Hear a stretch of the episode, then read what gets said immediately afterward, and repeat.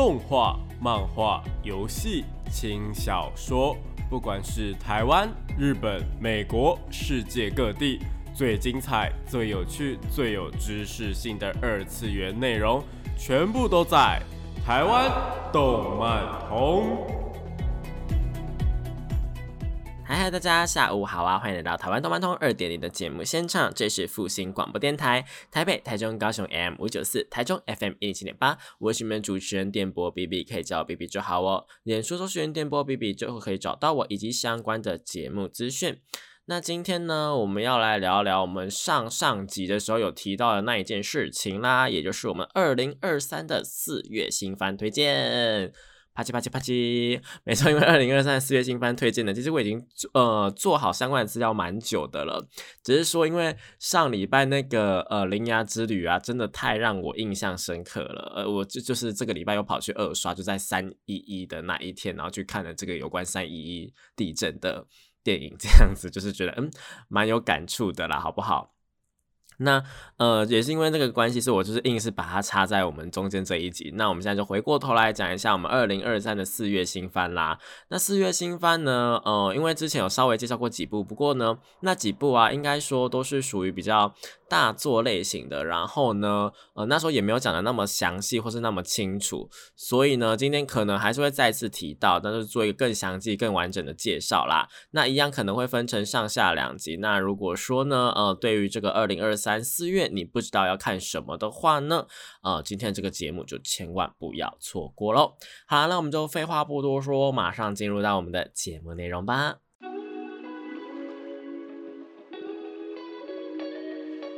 少年少女、热血感动、悬疑推理、恐怖血腥、御教娱乐、恋爱放闪、BLGL，各式各样的动漫作品推荐，全部都在动漫推推。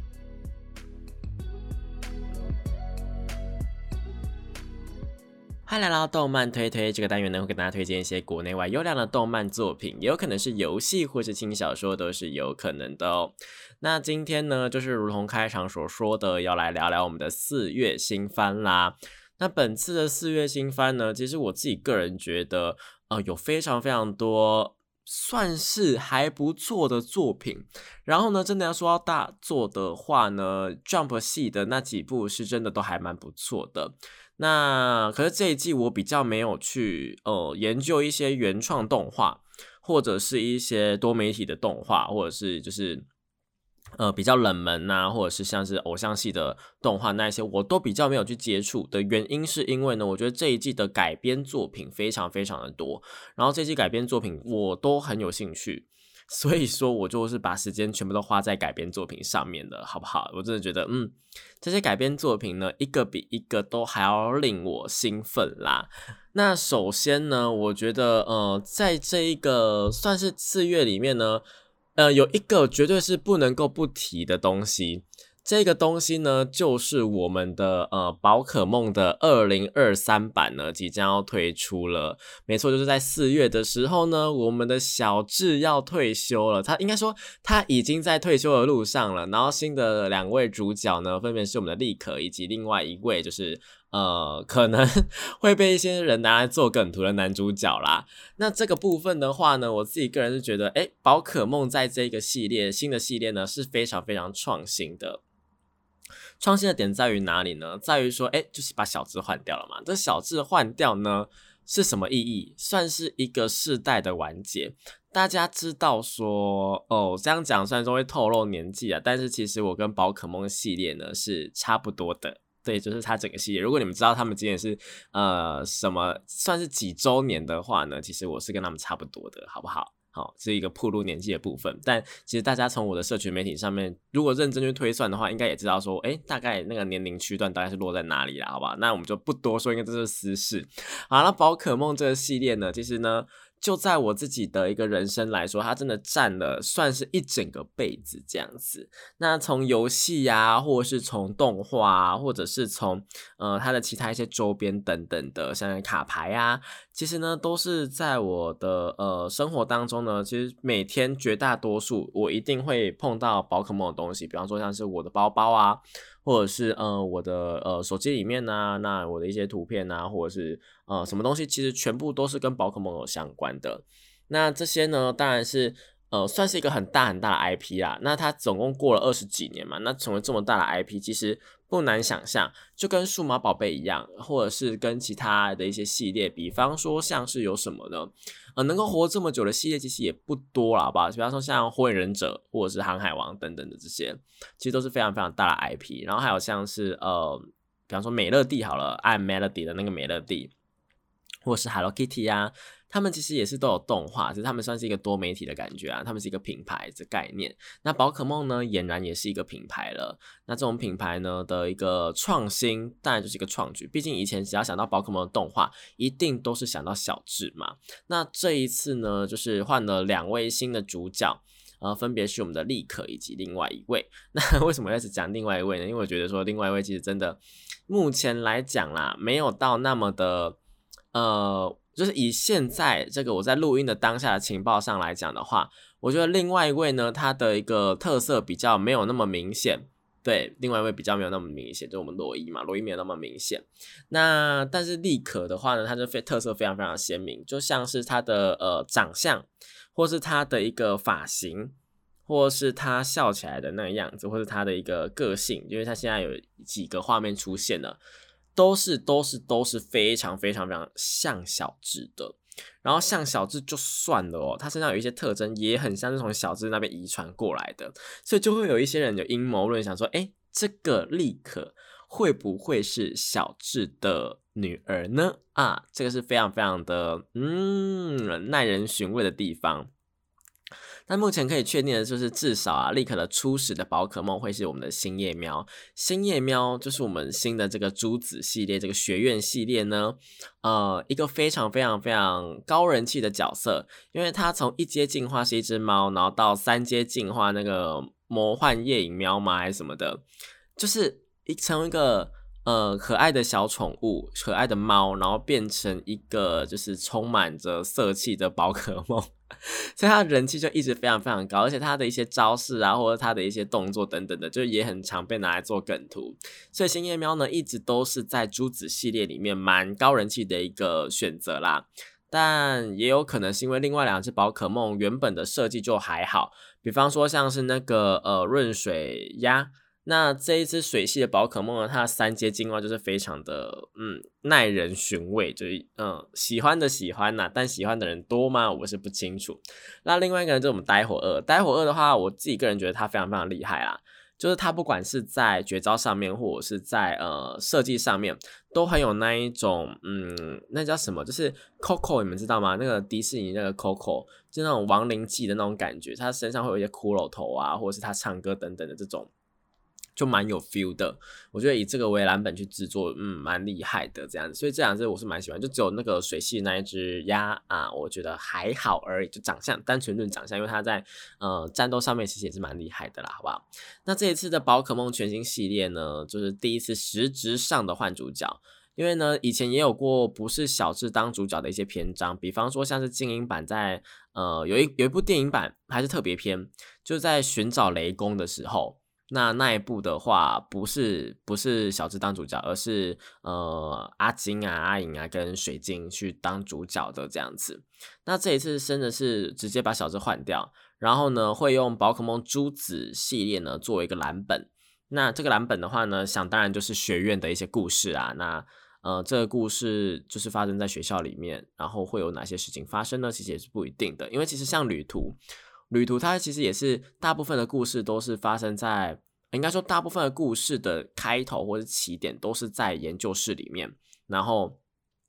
嗯，可能是应该是他们就在那个地区，然后会去各个地区再去冒险，但他的一个主要的一个居住地的话，会是在那里这样子。那这一次珠子的话，感觉也会是走一个同一个系列，就是他们主要的故事情节可能会是校园。那校园之外，他们遇到很多事件啊，就是不同地方去做旅行啊，或是干嘛干嘛的这种，也是有可能，也是有可能，就寻宝嘛，好吧？因为珠子的一个主线就是寻宝。然后呢，再加上有未来种，就是悖论种的部分，就未来种跟古代种嘛，所以说应该是蛮精彩的。所以这个宝可梦二零二三呢新系列，我觉得嗯，大家是可以稍微的去期待一下的哦。好啦，那第二部作品的话呢，就来到我们的伊甸星园。伊甸星园这个呢，其实是第二季了。然后伊甸星源，我自己个人很喜欢的原因，是因为它是真岛浩老师所创作的。那我自己也很喜欢《魔导少年》这一部作品，也就是《妖精的尾巴》啦。妖妖精的尾巴呢，其实啊。呃，在后期，因为他现在还有百年任务片嘛，其实，在后期啊，有蛮多人诟病他的剧情或者他的一个人设或怎么样的，因为每次妖精尾巴要死人的时候啊，都没有死成，然后到最后都会都会被复活。那这一点呢，其实就是嗯，蛮蛮让人家觉得说，哎，你要让他领便当就让他领便当这样子的。那其实除此之外啊，嗯，应该说他们他有一个很大的重点，就是每一次遇到很高深的敌人。很厉害的敌人的时候，他们就会大喊说：“哎呦，因为我们是妖精的尾巴。”然后就开始放那个噔噔噔噔噔噔噔噔的那首歌。然后一放出来之后呢，然后他们就打赢了。对，就每一次就说：“哎，打不赢，打不赢，然后看起来真的打不赢的。”然后想说：“哦，该不会他们是要就是真的是要输了吧？或者是呃，可能这边会牺牲几个人呐，或者是什么呃，这边可能会有那种。”呃，谁谁谁出来救场等等的，因为比方说像火影忍者、像自来也啊、宁次啊，就在这种场合上面输掉，然后就是消失之后，就是变成一个非常非常厉害的一个篇章嘛，就大家都记得这样子。但妖精的尾巴，你真的记得有哪一个篇章是有人怎么了，然后怎么样了吗？顶多就是初代会长那时候嘛，初代会长跟那个呃瑟雷夫嘛？是不是？然后就是。就这样子殉情，算殉情嘛？他们是到另外一个世界，然后过着比较美好的生活，这样子。因为他们后来还是用记忆的方式出现嘛。只不过那个，呃，算是一个比较，我觉得蛮厉害的章节啊。就那个章节让人家印象深刻。那其他不管他们是打什么啊，什么工会，或者是呃灭龙啊，或者是有什么呃最强工会决定战啊，七年后啊等等的这种。你要说他们剧情精彩吗？精彩是精彩啦。那故事情节 OK 吗？也蛮 OK 的。那绝招精彩吗？精彩。但是你要说有哪个角色在哪个章节特别做过什么事情吗？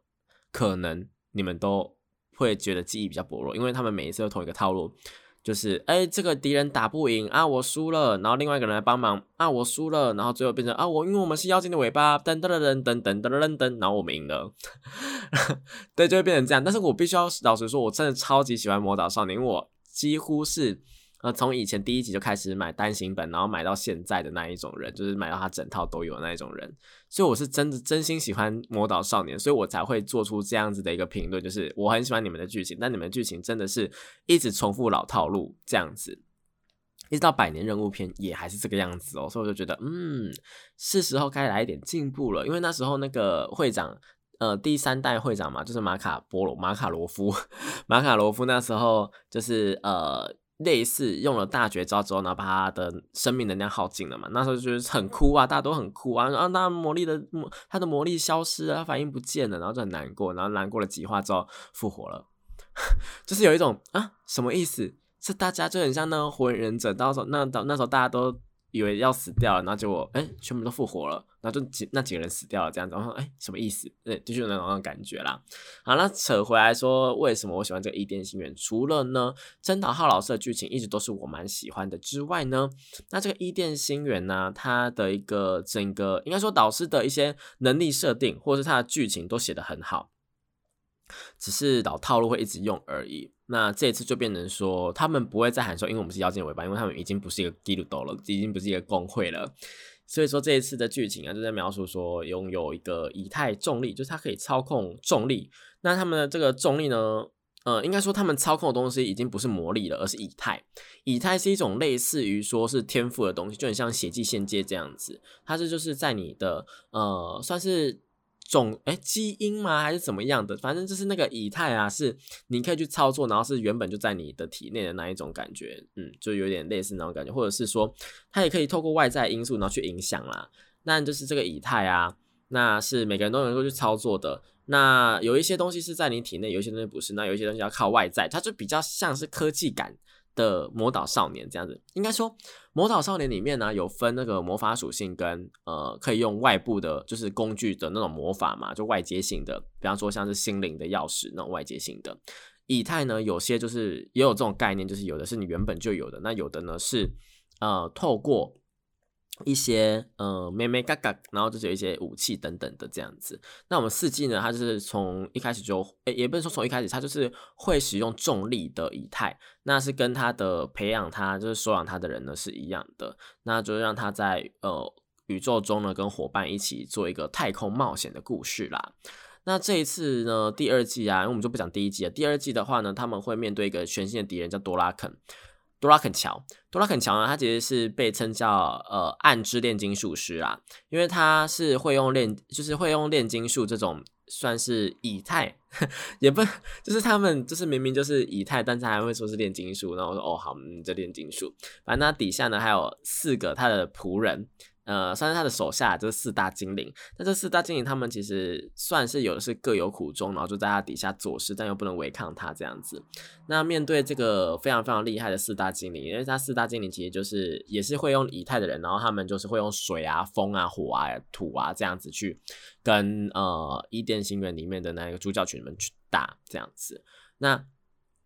重点就是啊，他们这一次的对战呢，除了有主角群，包括雷贝卡斯基，然后那个博士之外呢，还会再加上我们已经差不多成型的魔王四皇星。魔王四皇星的话呢，就是就是那个呃，四季他们船上原本就有的那个船员们，就是魔王的那个船员们这样子。那这些魔王船员们呢，他们能够用的又不是以太了，他们用的是另外一种形态的呃技术，嗯，算是异能吧，这样子就蛮。蛮有趣的啦，然后他们这次会遇到修女，就是最后一个魔王四皇星。那他们，呃，我觉得这一整段的剧情是非常非常好看的。就是呃，伊甸星源它其实也现在已经连载到一两百话了嘛。那这一段呢，算是我记忆点蛮深刻的，因为这一段的那个四大精灵那边呢是有引擎的。那这些引擎的话呢，是很值得、很值得期待的点。那在前面就会有伏笔了，所以我觉得是很好看的，那就可以慢慢的这样欣赏过去。而且一甸星愿的动画真的做的还不错，真的真的做的还不错。就不是那一种，因为像《魔导少年》它是年番，应该说它是就是一直做下去，一直做下去的那一种，所以呢，它的品质啊，并没有到很好，它是每一季的，呃，应该说每一集的水准呢，都是差不多是那种，可能一集二十分钟，二十四分钟，那你扣掉片头片尾之后呢，它可能有一半的时间都在讲前面的事情，后面那段时间在做预告，然后就中间那一段时间在打架这样子，或者他打架的一个方式，转向 PPT。但是呢，伊甸星源完全不是这么一回事。伊甸星源完全是用一个呃，就是季番的水准去做的，所以说我觉得是非常非常好看的。只是它这样子，它的一个集数就会比较慢啊，就是它现在才做到第二季这样，但也是一个考量啦。毕竟伊甸星源的剧情量可能还没有办法做成像魔导少年那种年番的感觉，所以大家可以稍微的去看一下伊甸星云。我自己个人是真的还蛮喜欢，也蛮推荐的。好啦，那第三部作品的话呢，我们就因为剩下这一段剩下差不多四分钟，我们快速的带过一部作品，也就是我们的水星的魔女。因为水星的魔女在我们之前在讲钢弹的时候的那一集啊，就已经讲过了。那这次第二季度呢，即将要在四月九号的时候直接开播。那四月二号的时候呢，他们将会有一个事前的特映会，那应该说是情报公开啦。那这情报公开呢，就会有一些水星魔女第二季的一些剧情这样子。那我觉得这一部作品啊，在播出之后，真的真的受到了很大的回响。因为这种校园，么以前钢弹是比较不会做校园故事的。应该说以前钢弹有校园故事吗？好像没有。那这种校园故事啊，再加上是双女主的设定，是让很多，包括我，就是没有看过钢弹系列，或是不太想接触钢弹系列的人，就是会产生兴趣。因为他看起来就是非常的欢乐嘛，然后可能就是在学校里面解决一些事情啊，然后有一些呃企业之间的纷争啊这样子，然后就是嗯，算是把在第一季的时候是在前期稍微的把那个钢弹的那一种。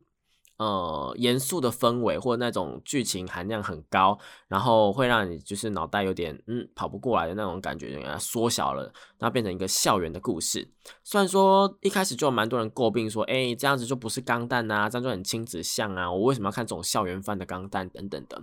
不过到后面呢，就是等到说，哎。我们的女主角，第二位女主角，那叫什么啊？反正就是白色头发那一位，白头发那一位呢，就是已经开始在募资啊，成立自己的公司啊，然后到最后呢，变成说是一个呃，算是企业间的竞争的时候，那时候开始就有一点点，呃，算是不同的人种之间的一个纷争开始有点出现了，然后有一些阴谋论也开始出现了。但到这边的时候，因为其实你已经入坑了，所以你就会比较在意的是，他们将会在这样子的一个复杂的情况下面呢，他们人际关系将会出现什么样的变化？然后一直到一直到一直到最后一集的时候呢，就《水星魔女》第一集的最后一集的时候呢，那个啪，真的是嗯。算是一个非常非常高的杰作啊！那几天甚至那几个礼拜的话题一直在水星魔女的啪上面，就可能会有那个节奏天国啊，啪啪啪啪啪，或者是有那种太古达人啊，啪啪啪啪啪这种的，就还蛮有趣的这种节奏游戏。所以说，水星魔女的第二季度啊，嗯，我自己个人是蛮期待的。就你如果真的还没有看过钢弹系列，或是你没有。呃，兴趣的人，我真的是强烈的建议《水星的魔女》可以看起来。如果你真的是觉得说，哎，这一次的介绍比较偏短，或者这一次就是你还是没有办法领会说，哎，钢弹系列到底哪里好看的话，今天可以去听一下前几集，有一个就是专门在讲钢弹系列的那一集，真的，真的，真的，钢弹系列有很多呃彩蛋。或是他们一个致敬的部分，然后这些东西呢，都在以前的作品啊，就是会有留一些东西下来，然后就一直延续下去。我觉得钢弹算是一个，虽然说你可能去模型店就会看到，哎，好多钢弹哦，然后你完全不知道谁是谁啊，或者是就是他们每一只看起来就主角那几只啊，看起来钢弹都长得一模一样，就白色、蓝色、红色这样子，但其实他们都是有细微的差距的。就但我觉得这个机体的部分呢，其实大家可以先不用去认识啊，大家就是好好的欣赏动画，然后呃角色的人名呢，或者角色谁是谁呢，先记清楚就好。那个机型呢，就会先不用，就大家不用担心说，哎，我如果不懂机器人的话。呃，机器人对，如果不懂钢弹的话呢，会不会就是完全看不懂钢弹现在在做什么？并不会，并不会，好不好？至少水星的魔女，我能够百分之百确定是不会有这种事情发生的。好，那这以上就是水星的魔女的第二季度喽。好了，讲到这边呢，我们先暂时休息一下，听一首好听的歌曲吧。欢迎回到台湾动漫通二点零的节目现场，这里是复兴广播电台台北、台中、高雄 M 五九四，台中 FM 一零七点八，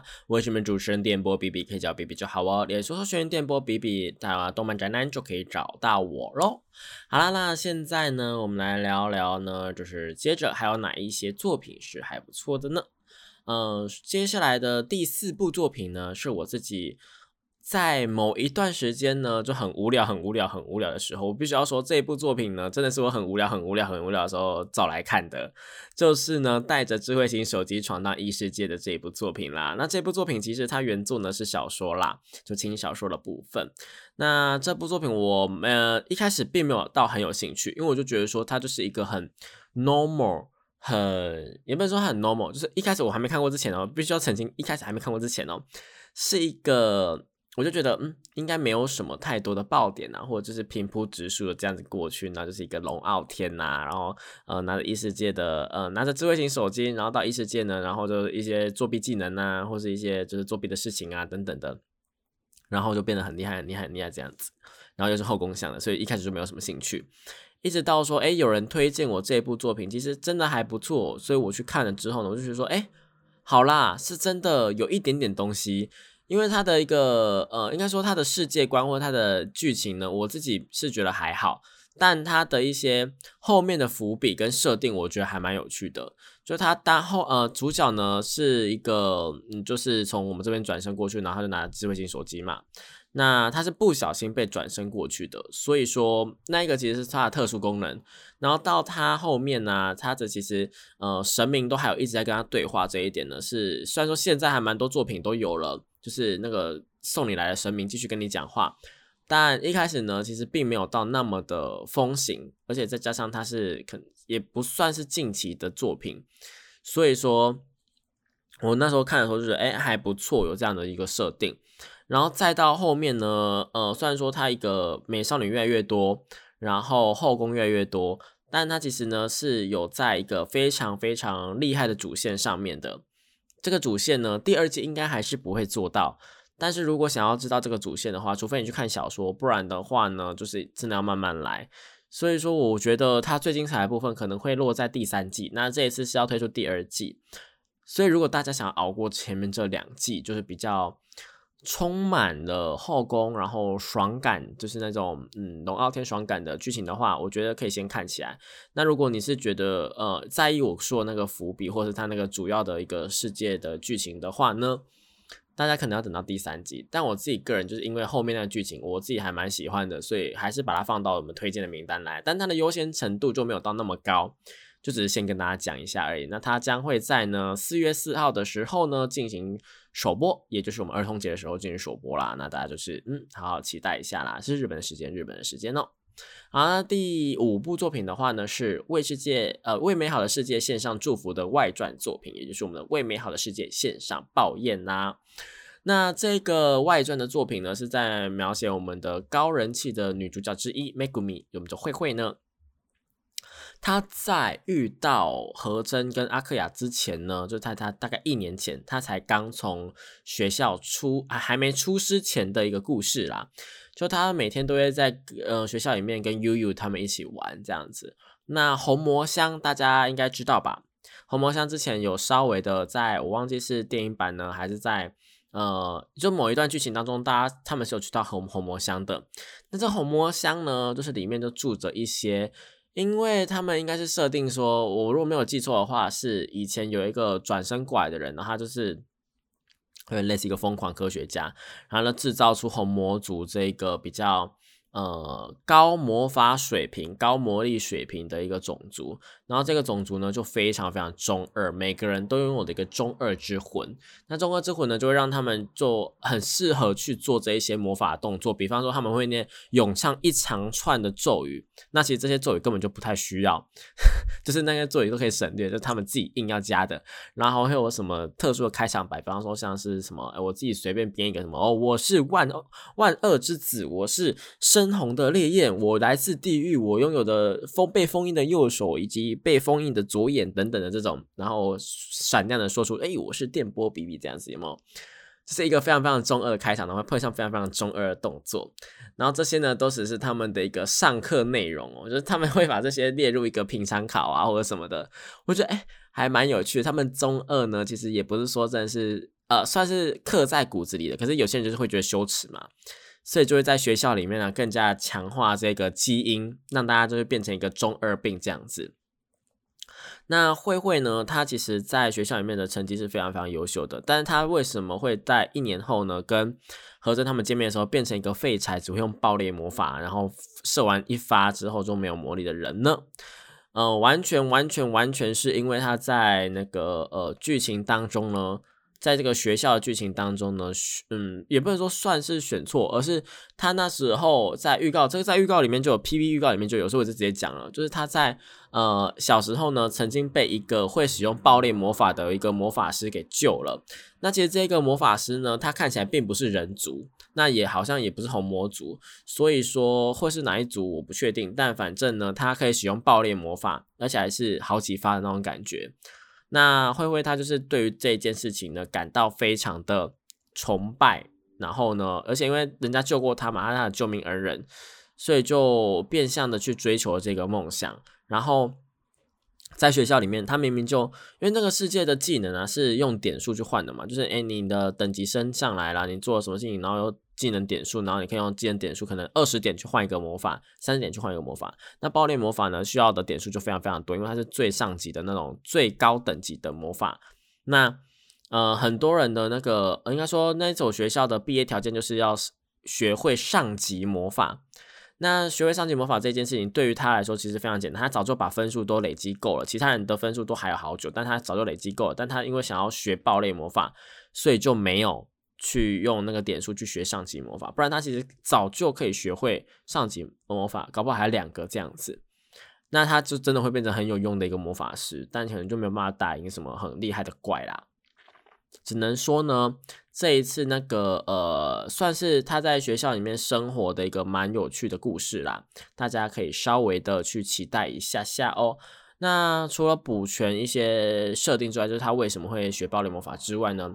呃，其实除了学校剧情，还有一个蛮有趣的主线剧情。那这主线剧情的话呢？嗯，算是一个，我觉得比本传可能本传的第二篇章的那时候差不多吧，就蛮有趣的。所以有兴趣的人是千万不要错过这个为美好的世界献上抱怨这一部作品啦。毕竟，呃，应该喜欢慧慧的人应该也是非常非常多吧，所以我们就不要错过喽。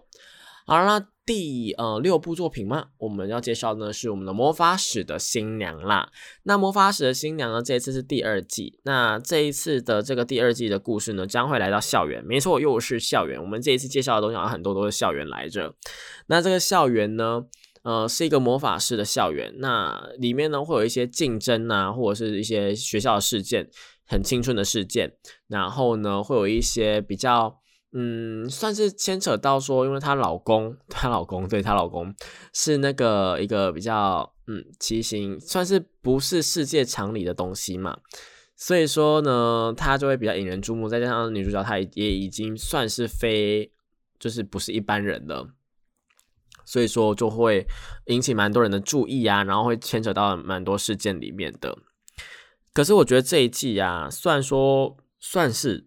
嗯，因为有看过漫画，就觉得还蛮好看的。不过呢，他跟男主角的放闪的篇章或者是亲密的篇章的剧情呢，就会蛮少的。虽然说之前也没有到太多啊，但是这个呃，如果你是想要看他谈恋爱的部分的话，这一季比较不会去带到这个部分，会比较着重在学院。里面有发生哪一些事情，然后跟其他新来的同学们、新的人物们会发生哪一些事情。所以，如果你喜欢魔法使的新娘呢，是因为她的一些比较偏少女情节的片段的话，这一季我觉得就水水的看过去吧。就是嗯，有是有，但是就是一点点这样子，然后就带过去好不好？就是带过去这样。而且我觉得。呃，讲真的，我会推荐这个魔法使的新娘呢，是因为它的剧情很吸引我，就是它的这个题材或者它的设定观、呃世界观等等的都我都蛮喜欢的。但是呢，讲真的，他们的这个制作没有到特别特别特别好。嗯，我只能这样讲，就是它的制作呢，有一些光是在 PV 看起来就已经很破土的东西，或者是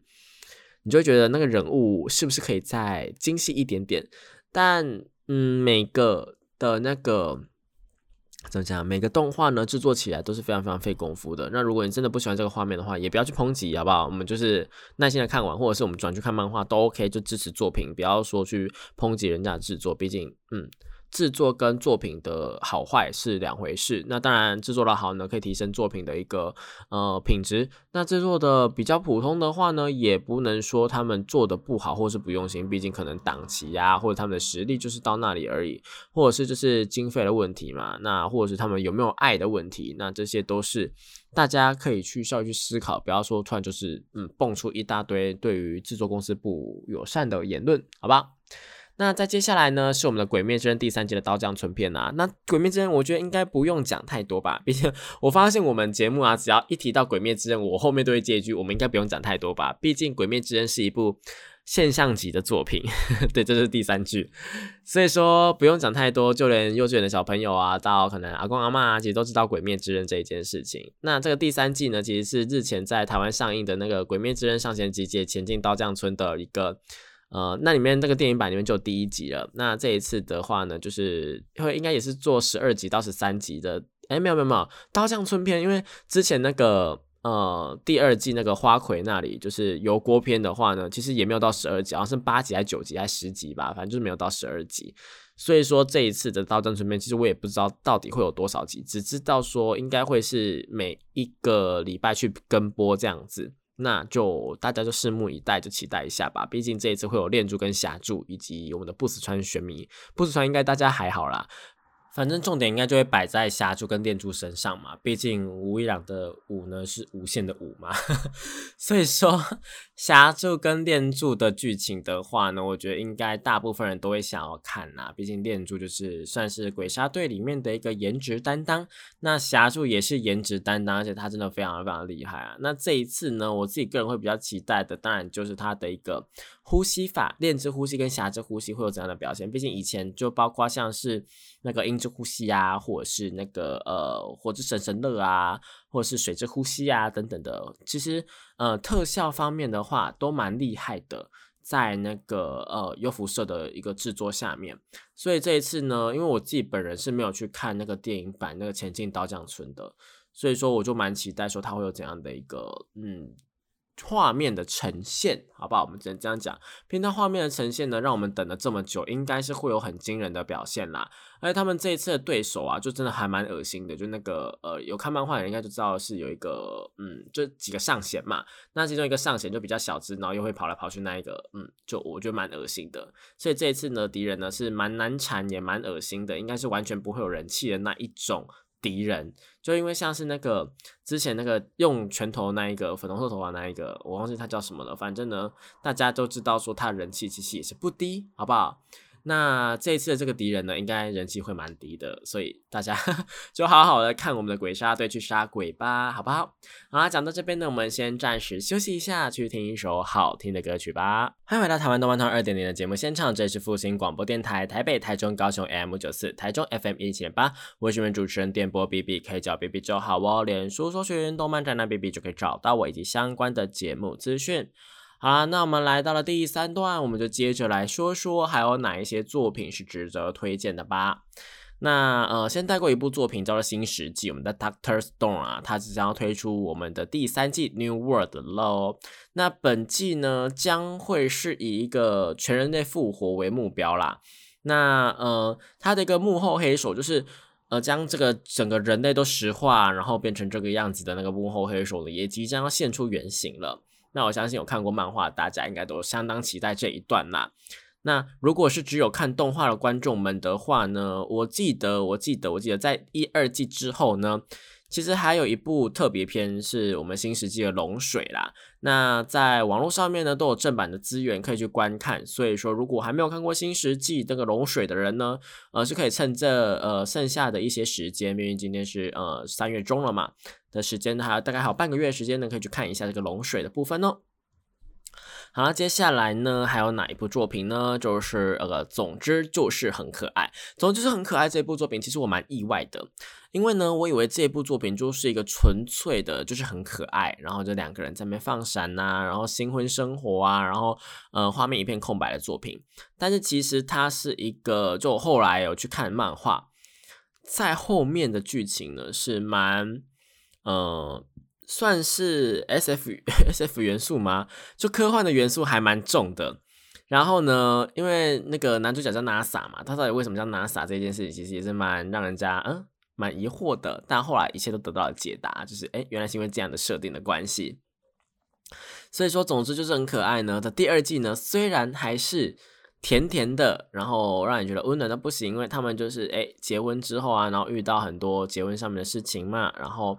嗯，抱抱啊，亲亲啊，什么什么都来啊，然后就是也你全部画面都是空白，但是还是有蛮多让人家觉得温暖的剧情啦。那如果大家觉得哎墨镜是戴得起来的话，那这一季也是可以看得起来啦。不过我会推荐大家去看这一部作品呢，因为其实第一季我好像没有推荐，但第二季为什么会推荐呢？是因为它之后的剧情，就我刚刚讲的，真的还蛮好看的。就是漫画之后的剧情，所以呢，如果喜欢这部作品的，或者是你对这部作品没有兴趣，就是对放闪作品没有兴趣的话呢，听我一句话，就是把一二季就先补起来，那到时候你在追后面剧情的时候，就会觉得哎，还蛮好看的，或者是就直接去看漫画啦，好吧？毕竟呃，动画就是摆在那里嘛，那漫画其实看得完就赶快看一看，就是不用不用拖这样子，你就不用再等了。毕竟如果说到时候你才要追一二三季的话，可能会有点麻烦，好不好？那接下来呢，是一个我们之前说过了《天国大魔镜》。《天国大魔镜》的话呢，有得过二零一九的这本漫画真厉害的第一名。这本漫画真厉害呢，算是一个就是日本还蛮多，嗯，算是蛮有公信力的一个排行榜。那是由一些漫画编辑们去共同的去投票出来的。所以说呢，它的一个角度上来讲呢，不只是因为编辑们就做出来的东西就是为了要给观众看的嘛。那读者啊，或者观众啊，他们会喜欢的东西，其实编辑基本上都知道啦。那这个这本漫画真厉害，除了编辑的角度之外呢，他还参考了很多，应该说就是很多个编辑，不同部门的编辑啊，然后共同去呃选出的一部作品。所以说啊，它的一个公信力非常高，也不能说公信力，就他们的一个。呃，口味上来讲的话，跟我觉得还蛮合适的，所以我呃蛮喜欢这个排行榜的。那这个《天国大魔镜》呢，将在本季由 IG 动画改编成动画 IG 动画这个呃动画公司呢，也是真的还蛮厉害的。所以说，《天国大魔镜》我自己个人是蛮期待的，就光是制作公司的部分。那这个的话呢，其实这部剧情我自己会评价它是一个有点类似《约定的梦幻岛》的感觉。就他有一群被饲养，应该说是被照顾在。呃，一个很像孤儿院的设施的小孩们，那这些小孩们其实他们都不是正常的小孩，比方说他们有很大力气啊，或者可以跳很高，或是他们身上一些奇形怪状的东西等等的。这个呢，其实都是跟《约定梦幻岛》还蛮相似，就是可能大家都是在一个，虽然说梦幻岛里面的人类都是正常人类，但这个呃《英国大魔镜》里面的话，则是一个比较，嗯，算是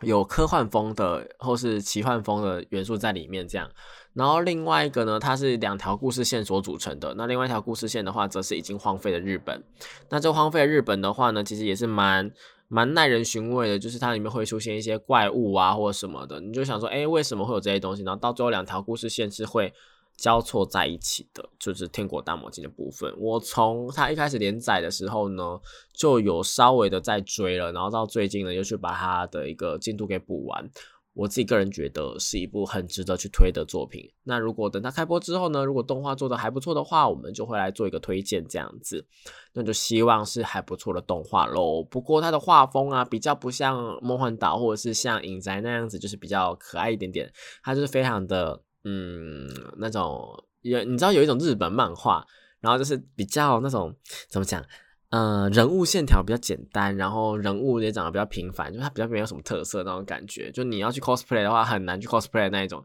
但是呢，我觉得还蛮符合这个作品的情境的，毕竟他们就是呢一个蛮呃日常的一个环境下面，然后发生的这些事情。那其实这一种画风的话呢，我不讨厌，但是也没有到很喜欢，因为我觉得人物都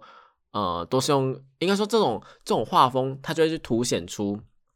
你角色的人物设定本身，他的一个个性，或是他剧情好不好，那就不吃画工。但是那个呃人物设定很鲜明的，它就有能够呃外表很鲜明，就可以去帮助你了解这个角色他的个性啊性格是怎么样子啦。所以这个《天国大魔镜》的话，虽然说画风画面上面来讲，我觉得比较偏简单，但是呢剧情上我是一定是推荐的，算是一个嗯这一季一定不会做到很精彩，因为它前面铺陈。有稍微铺陈一下下，就可能不会到最精彩的地方，但是一定还是很好看，好不好？天国大魔镜推荐给大家。好，那接下来呢，是我们 Jump 的一个 Jump 加上 Mappa 的一个作品，叫做我们的地狱乐。地狱乐的话呢，其实我们之前有稍微介绍过，可能不止一次了。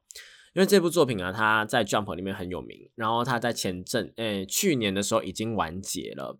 他的作品元素包括像是忍者，呃，然后江户末期武士，然后仙术，然后五行等等的，是一部很棒的作品。那棒在人物设定，棒在他的一个技能设定，棒在他的剧情，棒在他的世界观，全部都很棒。我最喜欢的世界观跟设定，他都做得很棒。然后呢，在战斗的画面呢，也是我觉得漫画的分镜也画得非常非常好。就有些漫画的打斗画面，你会。看不懂作者到底在画什么，就拿最近的《咒术回战》来讲好了。应该说，从前一阵子的《咒术回战》的连载版来讲的话，我就已经有点补飒飒了，因为你看不太清楚，说到底作者在画什么东西，就是这个是谁在打谁，这个是谁。那那个人又是谁的那种感觉就一直跑出来，但当然呢，很多的那个评论家或是漫画的 YouTuber 啊，或是那个动画 YouTuber，就是在评论作品的时候啊，他们都会很精准的说出，哎，这是谁谁谁啊，在干嘛干嘛干嘛。这个其实我也是觉得，嗯，蛮佩服的，就是你们怎么可以看得这么清楚？那我自己个人是觉得说，哎，有的时候会觉得作者是不是也没有在考虑说。然后大家看不看得懂，或者是就是真的是有截稿压力啦，就是辛苦作者了，好不好啊？那总之呢，这个地狱乐呢，剧情是在讲说，我们男主角画没完呢，他被抓到，然后要处以死刑，但怎么样都处死不了，所以他跟幕府的那个处刑人呢，就呃稍微的签了一个类似合约的东西，然后就要去一座岛上面，那去寻找不老不死的仙丹。那重点就在于说，还有很多其他的组。也会一起过去，就一样是这个条件，一起过去都是死刑犯。再加上呢，这座岛呢是非常奇妙的岛，里面不只有很多奇形怪状的生物啊，奇形怪状的生态啊，然后还有很多仙人在。所以说是一部我觉得还不错的作品，请大家就敬请期待这个地狱乐啦。好，那接下来呢是一部小品作品，就是我们我内心的糟糕念头啦。那这部作品啊，算是这一季呢几个恋爱喜剧的一个呃，算是单元喜剧的一个担当啦，好不好？那他的剧情在描写说，有一个呃，我们的男主角叫金太郎。那金太郎呢，他是一个很阴沉，就那种嗯，学校里面然后会就都不讲话那一种眼镜仔感觉，但他没有戴眼镜，然后又有一点中二的感觉，就是他会想说啊，我今天又做了一件好事，因为我没有去破坏别人的那一种。你就知道一听到他想法就想说哇，好丢脸，好羞耻哦，怎么会想到这种东西呢？的那一种。中二的那种呃角色这样子，那他某一天呢就不小心看见他们的班花，我们的信奈奖呢，竟然竟然竟然在图书馆里面就光明正大的在那边给我吃零食，然后这件事情就成为一个契机，然后两个人就开始有点对话，应该说也没有对话，就是两个人开始就是有些小动作啊、小默契，然后一直演变到最后呢，开始会讲话，然后会一起玩啊，然后会也不能说一起玩，就是会一起。稍微的沟通一下，然后呢，呃，整个的剧情呢，就是会觉得说，哎，两个人都笨得很可爱，也不能说。笨就是两个人都表现的很可爱的一部作品啦。那这部作品呢，是一个我觉得放闪程度没有到很高，因为之前的作品可能都是，比方说像这种欺负来欺负去的题材啊，或者是呃两个人互相暧昧的题材呢，其实都会有一些福利画面啊，或者放闪啊，或者怎么样的感觉出来。但这一部就是很默默的，很默默的在放闪，所以他的那个呃墨镜不太需要戴，但他你就如果你读懂之后啊，或者是他那后劲会蛮。强的，就啊，好羞耻哦！我是不是以前是这个样子的那一种感觉会出现？所以说，这是一个小世界的感觉啊。如果大家喜欢这种哎，沉浸在自己小世界的感觉的作品的话呢，那这一部我内心的糟糕念头呢，是推荐给你的。好，那除此之外呢，还有非常非常非常多部作品，只不过呢，因为今天时间的关系，我们没办法一一的讲完。那我们一样会有下一集呢，来继续跟大家推荐。那题外话呢，是跟大家聊一下，说就是我最近前阵子不是有推荐过那个寻找身体嘛？我后来就把真人版看完了。那真人版呢，改的应该说真人版全改了，就包括像是红人的设定，包括像是诅咒的事情，包括像是他的一个角色之间的关系，全部都改掉了。但是我觉得全部都改掉，让我看的母萨萨也没有到母萨萨，就因为我看过原作就不会母萨萨。但是呢，嗯，它里面有做的一个 还蛮好的一点是，